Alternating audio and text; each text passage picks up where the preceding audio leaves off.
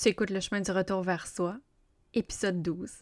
Aujourd'hui, je reçois Alizé, avec qui on discute euh, principalement d'humour. Comment ajouter de l'humour pour rendre notre vie de maman aidante? Plus douce, plus facile, plus belle? Bonne écoute! T'es prête à réapprendre à prendre soin de toi, à te faire plus de place dans ta vie, à te transformer de la femme qui survit à celle qui s'épanouit, celle qui sait que peu importe qu'est-ce qui arrive, elle va être OK. Écoute bien ce qui suit. À la fin de l'été, je lance mon programme virtuel Prendre le chemin du retour vers soi. Dans ce programme virtuel de huit semaines, on abordera le mode de survie, la culpabilité, le lâcher prise et aussi comment se retrouver. À travers des coachings de groupe, live, des modules préenregistrés, c'est le moment pour te retrouver et pour réapprendre à prendre soin de toi. Inscris-toi sur la liste d'attente en cliquant sur le lien dans les notes de l'épisode. Derrière la mère, il y a la femme. Et c'est à elle que je m'adresse ici. C'est difficile de ne pas se perdre. C'est difficile de continuer à prendre soin de soi quand le handicap, la différence ou la maladie font partie de notre maternité. Si j'avais pas eu autour de moi des femmes qui vivent la même chose, avec qui quotidiennement je peux échanger, partager, chialer, pleurer, célébrer, je sais pas où j'en serais aujourd'hui. Si tu te sens seule dans cette maternité que tu n'as pas choisie, bienvenue dans ce safe space. Bienvenue sur le chemin du retour vers toi. Bienvenue sur le chemin du retour vers soi. Aujourd'hui, je reçois Alizé, une femme que j'ai découvert sur Instagram grâce à son humour. Alizé est la maman d'une petite Maëlys de deux ans. Euh, et comme j'aime beaucoup rire moi aussi, Aujourd'hui, on va discuter de l'humour, de comment l'humour, entre autres, peut prendre place dans notre vie de maman d'enfant lourdement handicapé. Bienvenue, Alizé, ça me fait vraiment plaisir de te recevoir aujourd'hui. Salut Laura pour la troisième fois. qu'on aime rire, euh, voilà.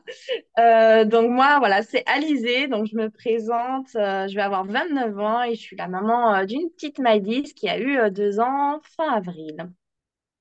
Et qui est Alizé? Mhm. La femme derrière la mère. oui, exactement. Euh, donc, je vais pas parler depuis ma naissance. Je pense que ça va être bien drôle. Alors, euh, si je pouvais me résumer en quelques mots, ben déjà, voilà, le... je crois le soleil, voilà, je suis à Marseille, donc, euh, donc ça me va bien mhm. aussi. ouais. Et peut-être aussi l'indépendance, ça me va bien. Donc, euh, j'ai pris mon indépendance très très tôt avec un parcours de vie familiale, on va dire, euh, je vais pas dire chaotique, on va dire hors norme. Euh, voilà. je pense que c'est les mots puisque j'ai pas tellement de, on va dire, de traumatisme d'enfance, mais une éducation très très particulière avec des parents qui sont encore très peu présents aujourd'hui. J'ai repris contact avec eux avec la naissance de ma fille. J'ai aucun mal à en parler. Euh, parce que j'ai été très entourée par d'autres personnes de ma famille, comme mes grands-mères. Et euh, donc, j'ai décidé de prendre le contre-exemple plutôt que l'exemple. Euh, et donc, je me suis mise en tête de faire des longues études et de réussir ma vie. Donc, j'ai fait 10 ans de restauration pour payer mes petites études. Et donc, j'ai eu mon diplôme. j'ai eu un master en design d'espace. Donc, en fait, mention cadre bâti, ce qui équivaut à architecte d'intérieur diplômé. Voilà. Wow. Donc, Puis très créatif. J'imagine que on, va, on va parler un, petit peu de Maëlys, mais j'imagine que depuis que Maëlys est là, tu n'as pas repris le travail encore? Non. Malheureusement. Alors ça, ça a été, euh, on va dire, les six premiers mois, ça a été très, très difficile. Euh, un peu moins par la suite et encore moins aujourd'hui puisqu'on a l'association et on a l'Instagram. Donc, euh, c'est un peu mon métier au final parce que je faisais du graphisme, je faisais de la création, euh, des maquettes, etc. Et là, au final, fabriquer des choses euh, pour l'association de ma fille, ça comble un peu ce manque et ce vide. Et les réseaux sociaux euh, manquent le, vide de l'interaction sociale, voilà, et, de la création, tout simplement, puisque création de contenu, ça reste quelque chose qui est très proche de mon métier initial, hmm. voilà. C'est intéressant hein, comment la vie nous amène souvent sur hmm. des différents chemins.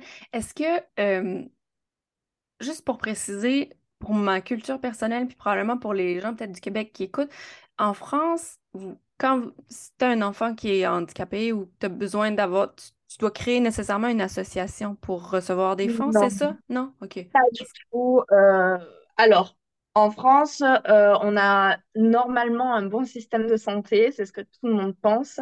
Euh, c'est vrai qu'il y a beaucoup de choses qui sont remboursées pour beaucoup de monde, mais une des grandes valeurs de la France, c'est l'égalité, mais c'est pas l'équité. voilà. Donc la différence étant que moi, si je veux aller trois fois par an chez l'ostéo, c'est remboursé. Euh, ma fille qui a besoin de plus de séances, euh, c'est pas remboursé. Euh, voilà. Il y, a, y, a y a vraiment des, des, choses comme ça qui se font. par exemple, là, on doit changer le siège auto de la petite puisqu'elle ne tient toujours pas sa tête à deux ans et le siège auto est à 4000 euros et ce que rembourse la sécurité sociale, c'est 800 euros. Hmm. Donc, au final, on penserait que la France est avancée sur ça et je pense pas qu'un siège auto, ce soit un luxe. donc, ben en effet, après, il y a la maison des handicapés aussi, donc euh, qui gère euh, tous les tous les handicaps et surtout qui font un pourcentage, donc euh, qui détermine à quel pourcentage de handicap tu es, qui te donne des cartes priorité et qui donne aussi forcément une rente, un salaire, voilà, une allocation handicap qui est différente selon les personnes, selon le niveau de handicap. Mais pour se faire rembourser des appareillages, c'est très long, euh, très complexe et on n'est pas sûr à 100% de l'avoir parce que selon les départements, selon les calculs, selon même la commission et les gens qu'il y avait dedans, on peut tomber sur des cons qui ne l'acceptent pas. Euh, voilà. Donc en fait, une association, ça permet l'indépendance, l'autonomie, la sûreté et euh, la non-complexité administrative. Et aussi, ça ouvre d'autres horizons, que ce soit au niveau social, au niveau humain, et ça permet d'aider d'autres enfants autrement aussi que financièrement. Il y a notre approche. Voilà. Hmm, c'est intéressant. Est-ce que euh, tu as glissé quelques mots euh, sur Maëlys? On va revenir à Alizé la femme dans quelques instants, mais j'aimerais ça, si tu pouvais prendre juste quelques, quelques moments, là, rapidement, parler un peu de Maëlys. Qu'est-ce qui. Quelle est sa maladie ou son syndrome ou en tout cas sa condition? Oui, bien sûr. Alors déjà, on a une, enfin j'ai eu, j'inclus mon conjoint, on a eu une grossesse parfaite, idyllique. Euh, j'ai accouché le 24 avril et j'ai continué de travailler jusqu'au 12 avril. Wow. C'est incroyable, moi j'étais énorme. Et surtout que j'avais un métier pas simple puisque j'étais quand même très souvent sur les chantiers. Hmm. Et c'est mon patron, euh, je me rappellerai toujours, la dernière semaine, je crois que j'avais cinq chantiers et il me les a annulés et j'étais énervée. Il m'a dit, mais tu vas accoucher, rentre chez toi. Alors ça, c'est plutôt drôle. Un accouchement idéal et tout a basculé euh, à trois mois et un jour où elle a fait sa première crise d'épilepsie. Donc, il n'y a pas eu de signe avant parce qu'un enfant, même si ça peut se développer avant, c'est vraiment à trois mois que toutes les acquisitions se font au niveau moteur, au niveau cognitif, qu'ils attrapent bien ou ils tiennent bien la tête. Aujourd'hui, on voit des enfants de plus en plus précoces, mais en soi, c'est vraiment euh, l'âge, c'est trois mois. Et donc, forcément, c'est notre premier en plus, donc on n'a pas vu de signe avant. Euh, et là, au final, on a été, euh, ça a été un gouffre parce que de suite, on nous a dit qu'elle serait lourdement handicapée sans savoir quoi, euh, qu'elle avait vraiment une activité neuronale pas classique, d'où l'épilepsie assez, assez fréquente quotidiennement. Voilà. Et donc, euh, on n'a pas eu le temps de réaliser, de se dire, ah, mon fils, ma fille est peut-être normal, pas normal, est-ce que c'est bien, je sens qu'il y a un truc qui va pas, mais les médecins, voilà. On n'a pas eu le temps de ça, donc ça a été un choc direct, très brutal, mais au moins, voilà, on était vaccinés. Et euh, aujourd'hui, on ne sait toujours pas ce qu'elle a. Euh, voilà. Euh, ils ont découvert des choses, euh, de, de variants de gènes, mais c'est beaucoup trop rare. Il y a un variant, c'est la première au monde. et en fait, c'est une maladie qui n'est pas encore référencée. Les chercheurs ne s'y sont pas intéressés. Donc, en fait, on ne peut pas faire un tableau clinique. vous attendez, ben, attendez-vous encore des réponses par rapport au... voilà, on attend d'autres cas. Voilà, oh, ils pensent vraiment que c'est ça. Mais le problème étant que même si on a trouvé le gène, on ne peut pas trouver la maladie forcément parce que il faut un tableau clinique. Il faut dire, bah, ce gène-là, même si elle l'a, ça entraîne ça, ça, ça et ça. Et s'il n'y a pas plusieurs cas dans le monde euh, et des chercheurs qui s'y intéressent, on ne peut pas. Oh, voilà, exactement. Et la petite, euh, la petite poisse en plus, c'est qu'on aurait un risque sur quatre d'avoir un autre enfant porteur.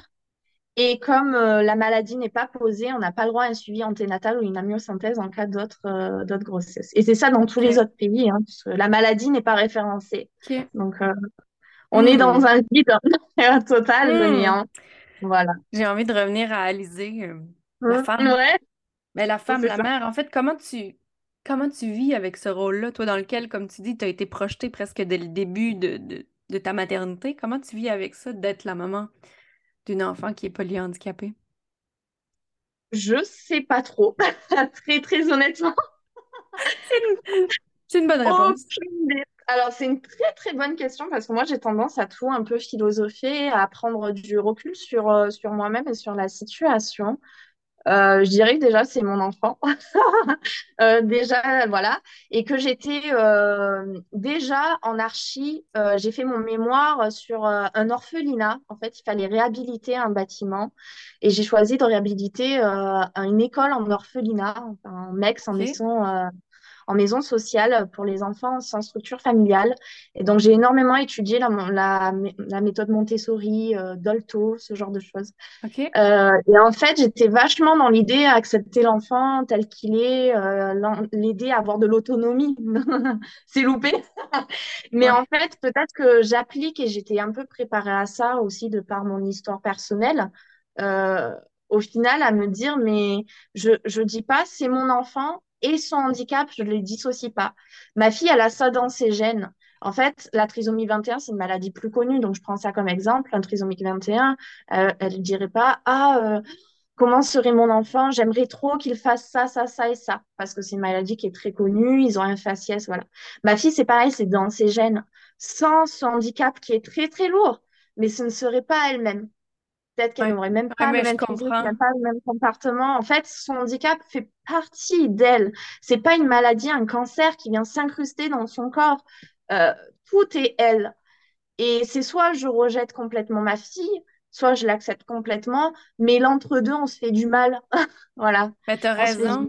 Puis je trouve que, que tes paroles sont sages pour, tu sais, ça fait, ta fille a juste deux ans, donc ça fait, puis si vous l'avez appris quand elle a trois mois, euh, ça fait même pas deux ans au complet que que t'es dans cette vie-là, puis je, j'aime tout ce que tu dis, je trouve que c'est beau, c'est, il y a beaucoup d'amour dedans. alors, euh, euh, tout à l'heure, tu, tu m'as dit c'est la femme que je veux découvrir derrière ça, mais je sente pas les deux.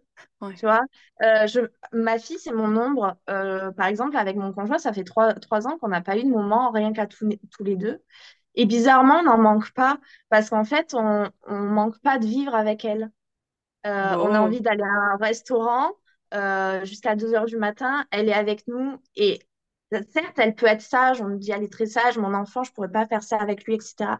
Mais c'est aussi une question d'habitude. Euh, c'est que là, par exemple, ouais, aujourd'hui, ce matin, ça a été une journée très compliquée. Elle a eu un mal épileptique très terrible. Et en fait, peut-être que si j'étais à la maison, enfin, ça serait continué, ben, en fait, j'ai fait l'inverse. Au lieu de rester enfermée, je suis sortie et je devais aller chez le coiffeur, mais je suis allée chez le coiffeur. Et en fait, ça l'a épuisée de prendre la voiture. Elle s'est endormie, elle était KO. Et au final, elle s'est réveillée avec un sourire. Et on a pu passer l'après-midi. Voilà. Euh, peut-être qu'à la maison, j'aurais galéré à l'endormir. Peut-être que, voilà, je n'en sais rien, mais en tout cas, on a toujours fonctionné comme ça. Et je crois que elle, quand on est renfermé à la maison euh, parce qu'il pleut, parce qu'elle est pas bien, parce qu'on sort d'hospitalisation, elle le ressent et elle est plus mal parce que, ben, au final, euh, elle a été habituée ainsi. On l'a mise, ouais, on l'a mise trouve dans le bain que des voyages et des sorties toutes Mais petites. je Ouais. trouve que c'est intéressant parce que j'ai on, on, on a vécu un peu plus comme ça comme on fait, c'était plus jeune, on a fait des voyages, tout, puis on dirait qu'avec le temps, il y a, évidemment, il y a eu la COVID, on a eu un autre bébé Mhm. par-dessus ça, mais j'ai l'impression que je suis devenue rigide des fois. Dans le, il y a besoin de ses routines aussi, puis tout. Puis je, parfois, je me dis, je devrais comme éclater ces routines-là, puis partir à l'aventure, mais je Après, il faut pas oublier que hors handicap, on parle toujours du handicap. Un enfant, ça reste un enfant. Ben oui, ça a Euh, besoin des routines aussi, mais je le, tu sais, je vois avec ma fille, évidemment, c'est différent, mais euh, je trouve que, en fait, tu sais, en, en- en regardant ton compte Instagram, j'aime comment vous vivez votre vie, puis comment, comme tu dis, ça, ça, ça- vous n'êtes pas restreint par le handicap non plus, il fait partie de la vie, puis oui. euh, vous continuez juste à vivre votre vie avec, là. Ah oui, oui, mais là, on a fait, euh, ben, du coup, on en a beaucoup parlé euh, lors de ma dernière interview avec Patricia. On a vraiment axé sur le voyage, mais on a fait un, un road trip démentiel en septembre dernier. Dans toute la France. On n'est pas fait- on n'a pas fait hors France, mais pour commencer, on a fait toute la France complètement seule, euh, enfin sans infirmier, sans aucun, sans aucune aide. Elle avait une sonde nasogastrique. Donc voilà, elle faisait beaucoup d'épilepsie puisqu'elle n'avait pas encore le régime cétogène. Et on a fait 4800 bornes en, en voiture en un Wow. mois et 200, 245 à pied en un mois.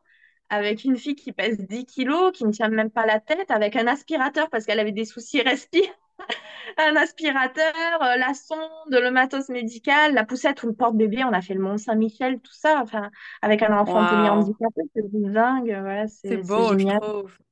C'est super. Puis est-ce que tu dirais, euh, en fait, si je te demande la, la vraie question, là, comment ça va? Est-ce que tu te sens en mode survie en ce moment? Qu'est-ce que... Non, alors, je- en ce moment, oui, je me sens sous l'eau, mais c'est du sous l'eau positif, comme on Ah, dit, euh, quand je suis sous l'eau, explique-moi euh, ça, du sous l'eau positif. développe le truc. Euh, je me sens euh, débordée, mais euh, enthousiaste. OK, c'est bon. Euh, J'aime ça. c'est genre de... Ouais, j'ai plein de choses à faire, euh, mais en fait, euh, je me pose et je me dis, ah, c'est la bonne fatigue, quoi. Ouais. OK. C'est, je sais pas vraiment comment l'expliquer. Certes, voilà, le handicap, ça rajoute beaucoup. Moi, peut-être, je me rajoute beaucoup de travail, voilà, avec l'asso. Là, euh, là, ça fonctionne plutôt bien. On a, on a beaucoup de commandes, on fait beaucoup de choses. Euh, donc, c'est génial. Mais en fait, c'est moi qui me rajoute les choses. hein. Euh, voilà, c'est moi qui, qui me fais un emploi du temps de ministre, tout ça, parce que ben, dès que je passe une journée à la maison, c'est vite la déprime.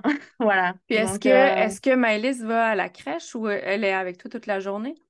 On a essayé la crèche, ça n'a pas du tout fonctionné. Elle est avec nous toute la journée. OK. Et comme j'ai dit, alors mes beaux-parents sont dans une autre région. C'est arrivé deux ou trois fois qu'ils la gardent, mais en deux ans, voilà. hein.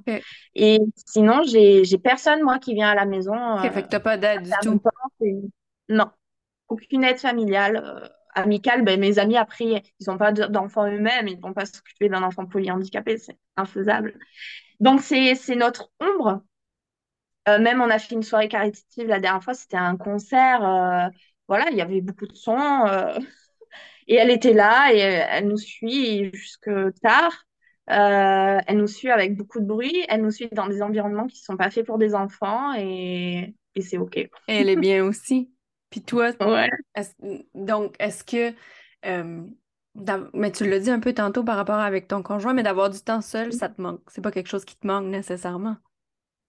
Euh, je sais pas. J'ai Euh, pas essayé, non? vraiment? Ouais, c'est ça.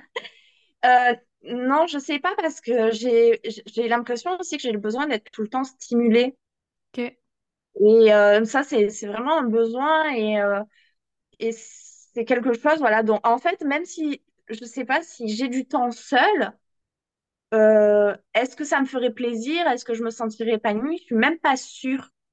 Euh, si j'ai du temps pour moi, mon conjoint euh, garde la petite, je me fais des festivals, des concerts avec ma meilleure amie, par exemple, voilà ce genre de choses. Et lui, après, il sort avec ses potes. Ou quand on a un événement important et que là, la petite peut vraiment pas venir, les 30 ans d'une amie ou quoi, on fait garder la petite. Mais c'est arrivé, offrez, voilà, c'est ça, vous vous offrez quand même des moments comme ça. Je-. En fait, euh, surtout quand on l'a laissé, c'est quand on avait des billets de concert ou de spectacles d'avant Covid qui ont été dé- décalés et que du coup, euh, vraiment, on n'avait pas le choix. Euh, voilà. Si on a le choix, vraiment, euh, on la prend avec nous. Et, et voilà, et c'est comme ça. Même les parcs d'attraction. Là, j'ai j'ai tanné un peu Guillaume pour aller à PortAventura puisqu'elle va faire Essentis en Espagne, un stage de ouais. rééducation. Le- là, le- on y parle le 10 juin. Et, euh, et je l'ai tanné pour faire PortAventura.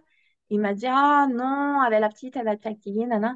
Il m'a dit, ah ben au pire, on invite mes parents et ils nous gardent la petite et on y va. J'ai dit, non, je veux que ma fille fasse PortAventura, en fait. T'as pas compris.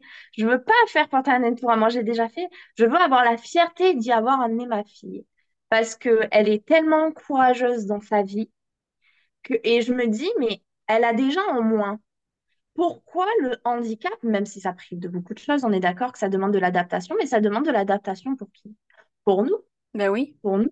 Mais Ça demande pas l'adaptation pour elle, enfin pour le moment en tout cas.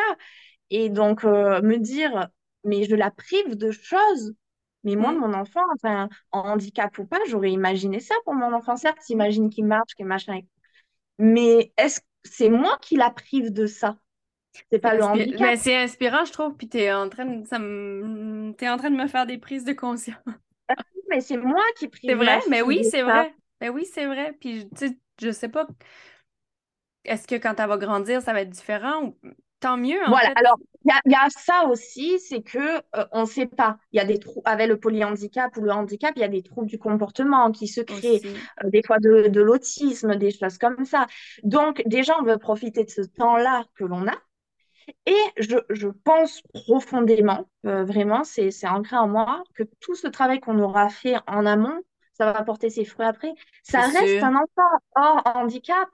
Euh, c'est-à-dire qu'un enfant, euh, moi j'ai beaucoup d'amis aujourd'hui, euh, l'éducation positive, moi je suis très là-dedans, mais l'éducation positive et la surprotection, c'est quand même très fréquent. Et des enfants qu'on couche à la même heure, avec la même musique, dans le noir, etc. À trois ans, on rentre d'un restaurant un peu tard, euh, voilà, il va faire une crise de colère folle parce qu'il est épuisé, parce qu'il a l'habitude de se coucher à telle heure, parce qu'il a mm. l'habitude d'être dans le noir. Il va pas du tout supporter. Et donc, je pense qu'il y a des choses qui ne sont pas liées au handicap.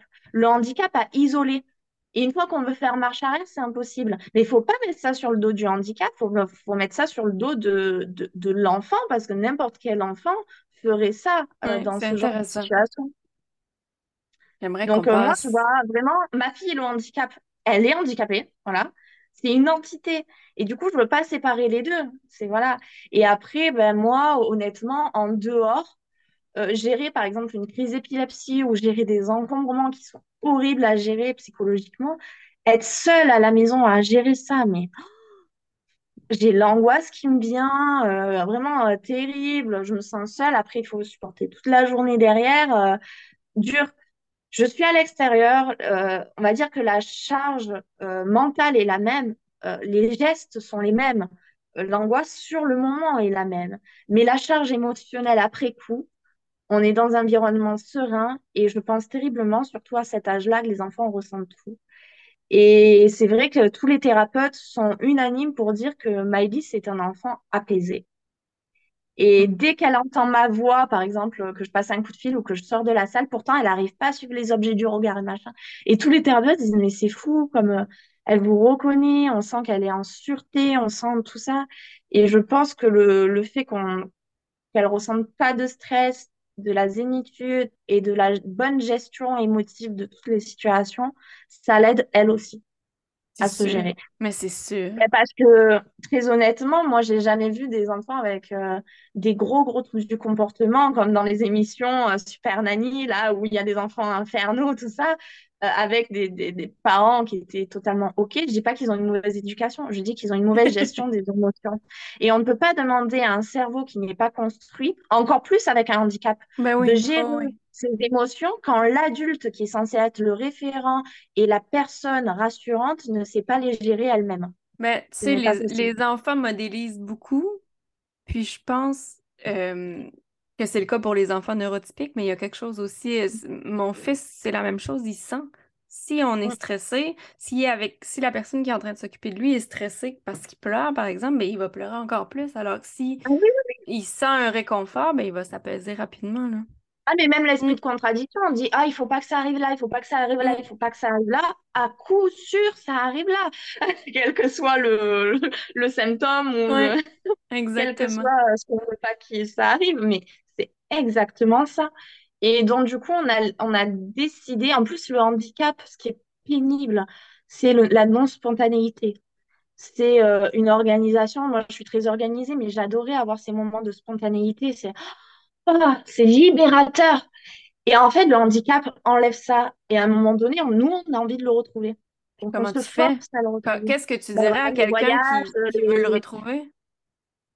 Ouais, tu sais, quelqu'un qui n'est pas prêt à se lancer en voyage, là, mais qui veut mmh. commencer doucement pour retrouver la spontanéité dans la vie. Une maman qui voudrait, qui nous écoute puis qui voudrait retrouver, qu'est-ce que tu lui dirais? Par où on commence? Alors après, nous, on parle de loin. Donc, je ne sais pas si j'ai vraiment des conseils parce qu'après, ça dépend de l'histoire de chacun. Par exemple, ben, moi, en tant que personne, avant d'avoir un enfant, euh, quand j'étais étudiante, j'avais pas beaucoup de moyens et j'ai quand même fait 13 pays d'Europe, en fait, en sac à dos, en autostop. Des fois, je ne savais même pas où j'allais dormir. Donc, en fait, je parle de très loin. Euh, j'étais pas euh, dans les hôtels, euh, je pars pas, voilà. Et donc, euh, nous, partir en road trip avec la petite, juste changer de logement quasi tous les soirs et pas savoir ce qu'on fait le lendemain et dormir tous les trois sur un canapé lit parce qu'on est euh, dans, dans une cabane au fond du jardin chez des gens, ça ne nous dérange pas. C'est ça notre bonheur à nous. Je pense que l'essentiel, c'est de se concentrer sur son bonheur à soi. Euh, savoir en fait euh, ce qui, ce qui nous fait du bien. Si c'est faire du bien, c'est d'aller dans un hôtel, etc. Je vais pas dire les gens prenez votre sac à dos et faites Non. 4800 bornes euh, avec un enfant polyhandicapé. Il y en a que ça va stresser plus qu'autre chose. Et, et moi, je demande pas l'admiration des gens parce que je n'ai pas le choix. C'est ça que les gens Oh, je t'admire, je pourrais pas le faire, ça m'angoisserait, comment tu fais? Mais moi, je pourrais pas faire autrement. Ouais, c'est ça, c'est ça qui te fait du bien à toi. Ah ouais, c'est, c'est, et une fierté, un sentiment de fierté dingue. Et là, mon conjoint m'a dit, euh, la semaine en Espagne, on se repose.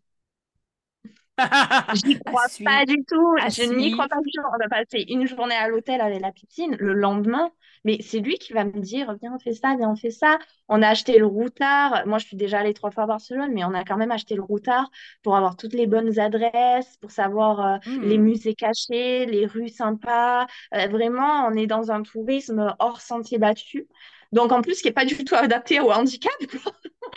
Et Exactement. Et en fait, on trouve euh, au final des solutions que les gens ne nous off- offrent pas, que on s'offre nous-mêmes.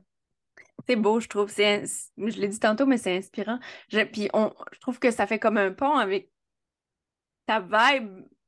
Tu sais, ça va avec Ouais, l'humour que je voulais qu'on qu'on, ouais, qu'on c'est ça. discute, mais ça, ça fait partie de toi finalement. Tu sais, puis de, Ouais, de, de, de pas te poser en victime non plus du handicap, Exactement. de, puis de continuer à vivre ta vie, d'avoir du fun. Puis, euh, c'est ça, j'avais envie de te poser comme question, comment tu... euh, En fait, moi, je t'ai découvert surtout avec tes, tes reels sur Instagram où Ouais. tu... Celle du neurologue qui prédit l'avenir avec la boule de cristal, celle, celui de la gastrostomie de ta fille. Comment... ben, en fait, comment toutes ces idées-là te viennent, j'imagine, de situations vécues, puis comment... euh, Comment l'humour te fait du bien et t'aide à, continuer d'avancer? Bah voilà, moi, c'est ce que je voulais vraiment, c'est, euh, enfin, je crois que, voilà, pareil, je le fais pas exprès, c'est que j'étais comme ça avant, euh, assez euh, punchliner. Voilà, vraiment, euh, faut pas m'inviter à une soirée. Un peu l'humour noir et voilà, bon, il y a des fois, beaucoup de fois où je, je loupe des vannes, euh, voilà. Et quand on a une vanne loupée, mes potes appellent ça une alizée, puisque alizée, c'est des vents. Alors du coup, Oui, c'est vrai. quand quelqu'un fait une blague ratée, on dit fait une alizée, donc euh, c'est pas toujours réussi mon humour. D'ailleurs, mon Instagram fait rire tout le monde, mais pas mon mec, hein. Il Oh trouve non! aucun drôle, lui ça, ça lui plaît pas du tout. Il me dit mais là c'est pas drôle. euh. Mais Donc je pense que ce qui euh, est, ce qui est, en tout cas, d'une maman à une autre, ce qui est drôle, c'est que c'est, c'est vraiment des morceaux de la réalité, là, que, que tu ouais, nous ramènes, que tu tournes des choses, tu sais, comme le- ton exemple du neurologue où le neurologue prédit la, l'espérance de vie, que c'est dans deux semaines, mais que finalement c'est demain. Euh, je vais mettre le lien d'ailleurs de ton compte Instagram là, dans les notes de l'épisode, comme ça les gens pourront aller voir, mais euh, on a tous déjà rencontré un neurologue comme ça, là. Fait que Ah, ça, tu sais, au lieu de se, de se morfondre ou de se, de se décourager devant tout ça, toi tu tournes à la blague, puis je- en tout cas, moi je trouve que on ça aide nous à... a tous, euh, on a- tous affiché le tableau de neurodégénératif, tous. Et, et euh, non, mais moi, je tombe sur des trends et, et en fait, euh, de suite, ça me fait penser à un truc. Je me dis, ah, mais ça colle trop avec ça et je suis obligée de le faire. Et même sur mon compte perso avant, c'était plein de. Je vais à un concert, euh, je me filme en train de hurler, de tomber, de faire des grimaces, donc en fait, c'est moi-même et le handicap, voilà, peut pas tout nous prendre. Et moi, il est hors de question que le handicap, il m'a pris mon travail. Le handicap, euh, il a pris euh, la santé de ma fille et bien évidemment l'image que je me faisais de la parentalité. Mais le handicap ne m'a pas encore pris ma fille, déjà. Et le handicap ne m'a pas pris moi, la personne que je suis. Hmm. Et, euh, et ça, je trouve ça important. Et, euh, et après, là où je voulais en revenir tout à l'heure, et là, je trouve que c'est un bon, euh, une bonne transition, c'est que souvent, avec le handicap, on est totalement délaissé. Et ça, c'est vrai. Par l'entourage qui ne sait pas comment réagir, et donc du coup, ça éloigne parce que nous, on aimerait du soutien qu'on n'a pas, et l'autre ne sait pas comment, alors ne pensez pas vexer autant, et ça fait vraiment des sessions. De la part des institutions, une aide financière, etc., que l'on n'a pas totalement délaissé des sous-citoyens. Mais je pense que effectivement, les institutions ne font pas leur rôle, mais peut-être qu'on en attend trop d'eux. Je, je m'explique. Euh, c'est-à-dire qu'il faudrait attendre des institutions qui fassent juste leur travail, qu'on n'ait pas à se battre pour des droits, qu'on ait des aides financières rapides, histoire de ne pas couler financièrement, qu'on ait une aide psychologique et une aide d'assistante sociale directement. Ça, c'est nos droits. Il ne faut pas attendre de la société qu'ils acceptent nos enfants, alors que nous-mêmes, on n'y arrive pas. Ouh. Il faut pas que, voilà. euh, alors même euh, les parents, oui, euh, ne, ne, ne peuvent pas tout faire, etc. Je suis d'accord que le handicap, il faudrait que les institutions s'en occupent, ok. Mm. Mais quelque chose que toi, en tant que parent, tu n'arrives même pas à faire, à regarder ton enfant ou à accepter ton enfant tel qu'il est, tu ne peux pas demander à la société de le faire à ta place. Ouais, Donc en fait, ça veut dire que toi-même, tu es, tu es ce reflet de la société. Donc euh, si chacun faisait ce travail-là, euh, ben, la société irait mieux. Et Ben, c'est ça, oui, oui, je, je suis d'accord avec toi que chacun a son bout de chemin à faire. Euh, plus facile pour certains, moins facile pour d'autres. Ouais. Ça, c'est certain. Et c'est là où l'histoire personnelle est importante et c'est là où les institutions sont importantes Ouais. de faire ce chemin-là. Et quand je dis des choses, des gens ne peuvent très bien ne pas être d'accord avec mes mots. Et il n'y a aucun souci, puisque mes mots me concernent. Et moi, j'explique comment je fais aujourd'hui pour vivre bien avec. Et après, c'est mon conjoint qui m'a beaucoup. Enfin, quand on était dans le gouffre, euh, la première hospitalisation, vraiment un petit bébé, en plus, on la voyait bien se développer. Donc, euh, on ne pensait pas qu'un mois après, elle tiendrait toujours pas la tête, qu'elle ferait plus de crises d'épilepsie, etc. Donc, euh, on nous a annoncé quelque chose qu'on n'avait pas devant les yeux en plus. Donc, ça a été terrible. Et clairement, il aime pas du tout le pathos et pleurer sur lui-même. Pourtant, il est moins drôle que moi. je plaisante. Et, et non, non, on a une humanité très différente, on est très complémentaires, mais euh, c'est pas de moi de, de m'effondrer. Mais des fois, j'en ai besoin. Déjà, voilà, moi, je fonctionne comme ça. Quand j'ai des peines, il faut que je me mette des films hyper tristes à la télé, que ça coule d'un coup et Ouais, j'aime ça, moi aussi. totalement la peine. Et une heure après, ça va mieux. Voilà, vraiment, et j'ai besoin de d'accepter cette émotion, de la refouler, de la garder pendant des mois et des mois. Et lui, par contre, il m'a dit, bon, ben maintenant, euh, ça suffit, hein, t'as assez pleuré. Euh, très clairement, tu veux faire quoi? Parce que je vois que tu n'arrives même pas à regarder ta fille. Euh, tu, tu te suicides, tu nous abandonnes. On abandonne la petite, il en est hors de question. Donc voilà. Il m'a dit crûment comme ça. Il m'a dit, donc, forcément, ces trois choix, tu vas les refuser. Après, tu vis avec, mais tu as le choix de bien vivre ou de de pas vivre. De toute façon, on n'a pas le choix. C'est tout. Le travail, il n'est pas sur ton enfant, il n'est pas sur le Il est, handicap. Ben non, il est sur toi. Mm. Exact. Eh, Ça Et m'amène une question que je voulais te poser aussi à la suite de, de l'humour. Est-ce que, euh, est-ce que tu penses que c'est mal vu, entre guillemets, là, de dire qu'on est heureux, qu'on a une belle vie quand on est le parent d'un enfant handicapé, lourdement handicapé? Alors, des fois, oui, j'ai pu me sentir visée. Bon, moi, j'ai aucun souci avec ça. Après, je pense pas que mon compte soit dans le, la positivité extrême. Je m'entends. Je ne dis pas que c'est un bonheur tombé du ciel, que ces enfants sont formidables et qu'ils ont une, mani- une humanité tout autre. Euh, c'est totalement faux. Ma fille, elle sait absolument rien faire et c'est très compliqué. Voilà. euh, en fait, il faut pas. euh, Ben, c'est comme de, c'est, de l'honnêteté, finalement. oui, oui, oui, où on donne les, meilleurs combats aux plus braves soldats. Non, c'est la poisse et je le souhaite à personne. Et, voilà, euh, le discours, il est pas. Alors, c'est une tannée, c'est une galère, c'est une horreur. Et je vis bien avec cette horreur. Et les gens n'arrivent pas à comprendre ça. Ça, c'est vrai. Parce que, non, non, mais je reçois des Ouais. messages, ça c'est vrai que le plus dur dans les réseaux sociaux, au final, même si je reçois beaucoup, beaucoup de bienveillance, mais il y a des fois, c'est vrai que je reçois vraiment des euh, à toi, elle est facile, ou moi, je pourrais pas le faire, elle est le mien, ou elle est vachement facile. Et franchement, euh, les gens, quand ils voient Maëlys, alors certes, elle est sage, ok, mais euh, voilà, crise d'épilepsie sur crise d'épilepsie, elle a des gros problèmes respiratoires quand même, on se trimballe toujours avec l'aspirateur, elle a des, deux aérosols par jour, elle a neuf thérapies par semaine, elle a elle a quand même beaucoup de choses, une alimentation non autonome, euh, elle a zéro motricité, elle tient même pas la tête, zéro cognitif, elle arrive même pas à attraper, là, elle fait ses dents, les dents poussent sur, sous les gencives parce que ça perce pas, parce qu'elle ne sait rien se mettre à la bouche, euh, elle sait pas même suivre du regard, euh, elle a quand même beaucoup, beaucoup de choses, euh, mais, mais on vit bien avec, quoi. Mais c'est pas parce qu'on vit bien avec que ça veut dire que c'est facile. Non, ben non. Non, non, c'est Il y a des gens qui n'ont pas beaucoup de difficultés dans leur vie. Et bon, perdre un chien, c'est terrible, mais perdre un chien et rendre en dépression pendant deux ans, euh, tout est une question de relativité, euh, de vécu du passé aussi, mais de, du travail que tu veux faire sur toi. Alors, je culpabilise pas du tout euh, ceux, ceux qui n'y arrivent pas. Je dis juste que moi, euh, je ne pourrais pas euh, renier mon enfant, enfin, parce que des fois, voilà, euh, il y a des gens qui arrivent à ne plus supporter leur enfant. Et, et moi, ça me fend le cœur. Mais genre, j'ai pas envie de culpabiliser ces gens-là. J'ai envie de les aider Ouais, ben parce que ouais. ça me fend le cœur.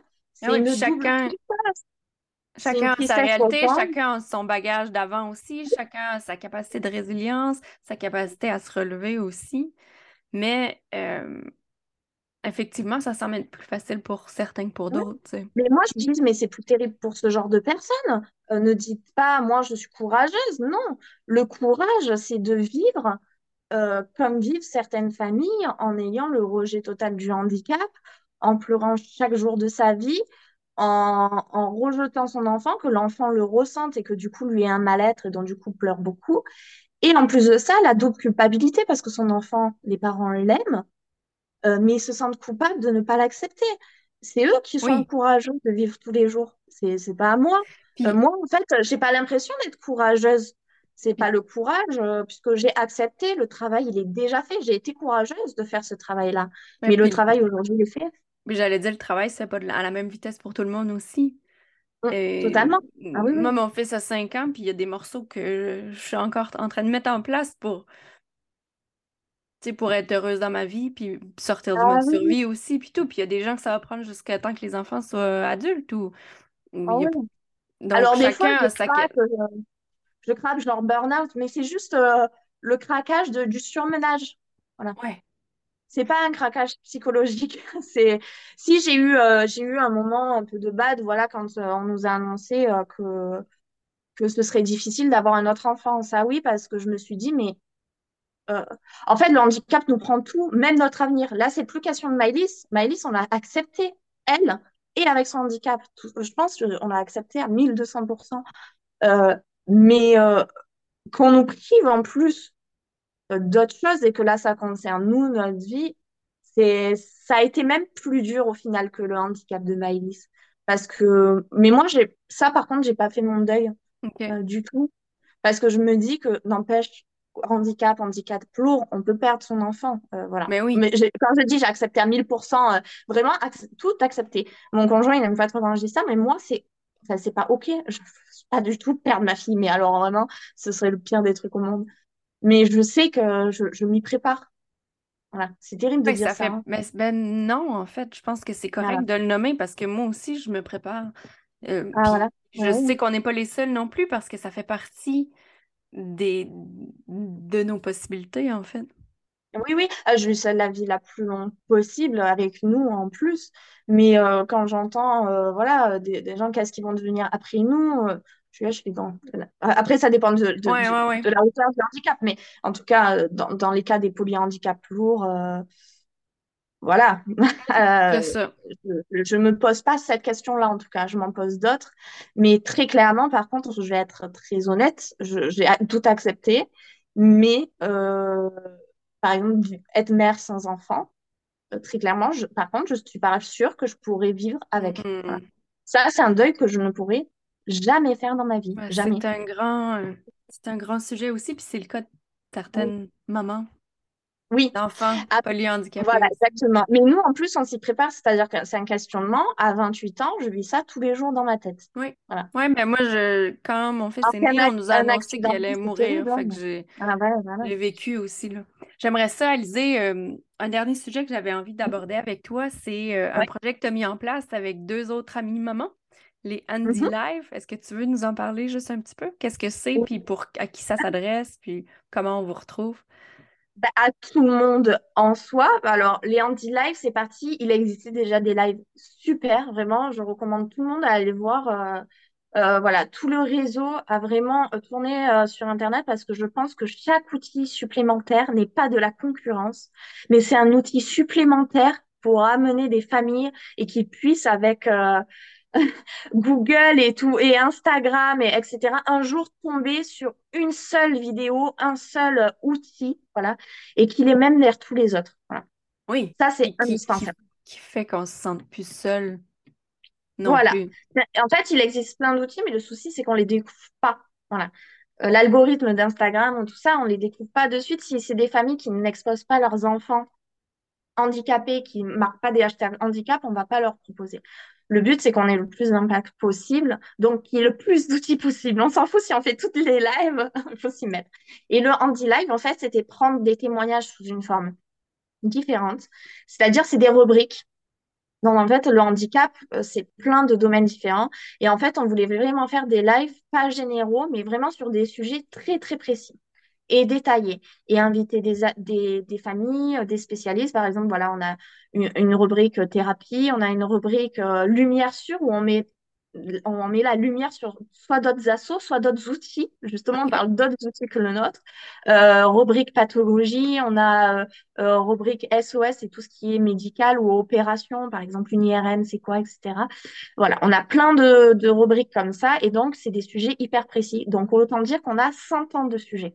voilà. Dans mmh. chaque rubrique, on n'a même pas encore fait euh, euh, ça fait un peu moins d'un an qu'on fait ça. On n'a même pas fait encore un live sur chacune des rubriques, en fait. OK. Euh, donc voilà, vraiment, euh, donc, on a commencé par des choses qui nous tenaient à cœur, mais en soi, on veut ouvrir, bien sûr, on parlera toujours de handicap, mais par exemple, le, dernier live que j'ai fait, c'est avec une psychologue sur le métier psychologue. Donc, ça concerne le handicap, mais ça concerne aussi tout le monde. C'est-à-dire les prix, où est-ce qu'on peut en trouver, euh, le remboursement sécu, quelles sont les études pour faire euh, euh, psychologue, ne pas confondre psychiatre, psychologue, etc. Et donc, au final, ça parle à tout le monde. voilà. Et euh, il y a des sujets qui tiennent à cœur, comme moi, j'aimerais parler des accidents de vie, euh, voilà, euh, des gens hein, qui n'ont pas de handicap à la naissance, adultes, voilà, d'autres choses. En fait, pas que rester sur le parent aidant. Ok, c'est intéressant. Élargir. Et même une IRM, tout le monde est, et à un moment donné de sa vie peut passer en IRM. Donc en fait, on ne veut pas. c'est pour ça qu'on précise vraiment si on fait un Andy Live IRM, et eh bien vraiment, on parlera de la machine, ce que c'est, combien de temps ça dure, euh, les résultats, qu'est-ce que ça sert, euh, enfin, qu'est-ce qu'on voit dans une IRM, quelle euh, maladie on peut détecter. Et du coup, ça concerne tout le monde dans sa vie à un moment donné. Et je trouve que c'est intéressant. Ben, c'est super intéressant, mais j'imagine que le fait que c'est un projet que tu portes avec d'autres mamans qui sont aussi les mamans d'enfants polyhandicapés, ça, mm. ça amène un, ben, en tout cas, quelque chose pour toi de, d'être en lien avec ces femmes-là qui vivent un peu la même chose que toi? Ah ouais, on a alors euh, euh, franchement, euh, ce qui a le plus eu d'utilité dans nos vies et ce qui a mené le plus de confort dans la vie de Miley, c'est grâce à Instagram. C'est terrible de dire ça. C'est fou, hein? Je n'avais pas encore ce compte-là, j'étais sur mon compte perso et j'avais suivi deux, trois et j'avais fait un peu des appels à témoignages sur certains sujets. Et en fait, tout, absolument tout, le régime cétogène, euh, c'est grâce à ça. Euh, si on a eu l'idée d'aller à Necker, c'est grâce à ça. La SN6, euh, mais, mais sans, sans voir toutes ces mamans qui y allaient, jamais on aurait eu les couilles, pardon, mais on aurait eu les gosses oh, d'y aller, bon. jamais de la vie, jamais. Ben, je, moi, je, une des choses, une des choses que je me dis souvent, c'est que je me trouve chanceuse de vivre tout ce que je vis à cette époque-ci, où mm. l'accès aux parents, mais je veux dire, toi, tu es en France, moi, je suis au Québec, on se parle comme si on, est, on était en train de prendre un café ensemble. C'est fantastique. Ah non, donc moi, je remercie euh, franchement euh, toutes celles qui m'ont aidé, euh, mais même sans m'aider, juste des vues, des likes, mais même pas, juste d'être là, de nous écouter, de se sentir légitime, de faire tout ce qu'on fait aujourd'hui. Et franchement, moi, je me considère en activité professionnelle hein, euh, entre l'asso et Insta, et je me mets même, enfin, là, ça faisait trois semaines que j'avais pas publié, il y avait une vidéo que je n'arrivais pas à faire. Et je suis là, alors sans me mettre de pression, mais je suis là, je suis, non, mais il faut que je le fasse. Voilà. Euh, c'est même pas, alors c'est entièrement du plaisir, mais je le vois aussi comme, euh, comme quelque chose euh, qui me, ça n'appartient pas qu'à moi. Ça, te fait du hein? bien aussi, j'imagine, ça permet d'interagir puis tout. J'ai une dernière ouais, mais ça, question. voilà, ça ne m'appartient pas qu'à moi, c'est-à-dire que j'ai du mal, par exemple, à faire des stories, j'ai plus de mal à faire des stories parlant que de Maëlys. Voilà. Enfin, en disant, ah, il s'est passé ça aujourd'hui et tout, euh, euh, style un peu télé-réalité euh, au final du handicap, alors que j'adore suivre des comptes comme ça, mais moi je me sens pas comme si mon compte, euh, il m'appartient totalement, mais il m'appartenait pas aussi, c'est bizarre, hein. Euh, Hmm. comme si j'avais le besoin de parler à tous, euh, Sans, et, et sans parler de ton quotidien euh, exactement nécessairement. ouais, je trouve que moi je me sens à l'aise dans un contenu qui est pas auto-centré. Je sais pas si, voilà. Ouais, mais je Euh, comprends.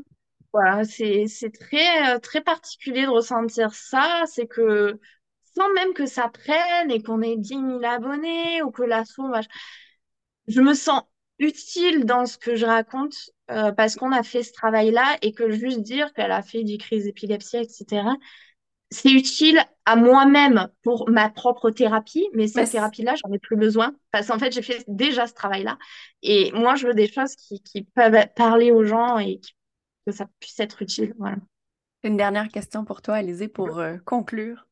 Si euh, tu te retrouvais devant la Alizée, la maman de Maëlys qui a trois mois, qui se retrouve à l'hôpital pour la première fois après sa première crise d'épilepsie, qu'est-ce que tu lui dirais? Rien. C'est terrible de dire ça. Mais en fait, on est tellement fiers de notre cheminement, déjà. Bon, en plus, il a été rapide.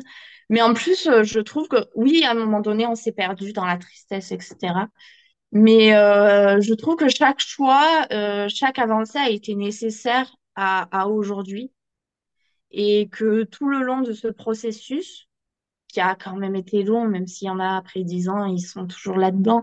Mais en fait, euh, moi, je suis restée moi-même et, et Guillaume est resté lui-même et on est des personnes euh, fonceuses qui avancent vite, qu'à la base, on est des gros, gros bosseurs, Guillaume toujours. On est des gros, gros bosseurs, on est très sociables, etc. Et donc, euh, naturellement, on veut dire que ce cheminement s'est fait et j'ai continué à être euh, ce que j'ai été et j'ai continué à surmonter euh, cette épreuve-là comme j'ai surmonté les autres avant. Donc, euh, dire quelque chose à cette personne, ce serait l'influencer sur le mauvais chemin. Hmm. Merci beaucoup, Alizée. C'était vraiment super intéressant. je vais, on va laisser. Pardon? Non, non, non, j'espère Oh, que j'ai pas été trop. Non, ben, ben non, pas du tout. Je vais laisser dans les notes de l'épisode ton compte Instagram puis le compte des Andy Live aussi Mais pour que les gens qui écoutent puissent euh, aller s'y référer. Je te remercie. Merci de m'avoir écouté. Gros bisous. Merci, Laura. As Si tu entends ce message, c'est que tu as écouté ce nouvel épisode jusqu'au bout. Et pour ça, je te remercie du fond du cœur. Pour que le podcast Le chemin du retour vers soi rejoigne d'autres femmes à qui ça ferait du bien d'écouter, je t'invite à aller laisser un avis sur ta plateforme d'écoute préférée et aussi à le partager. Merci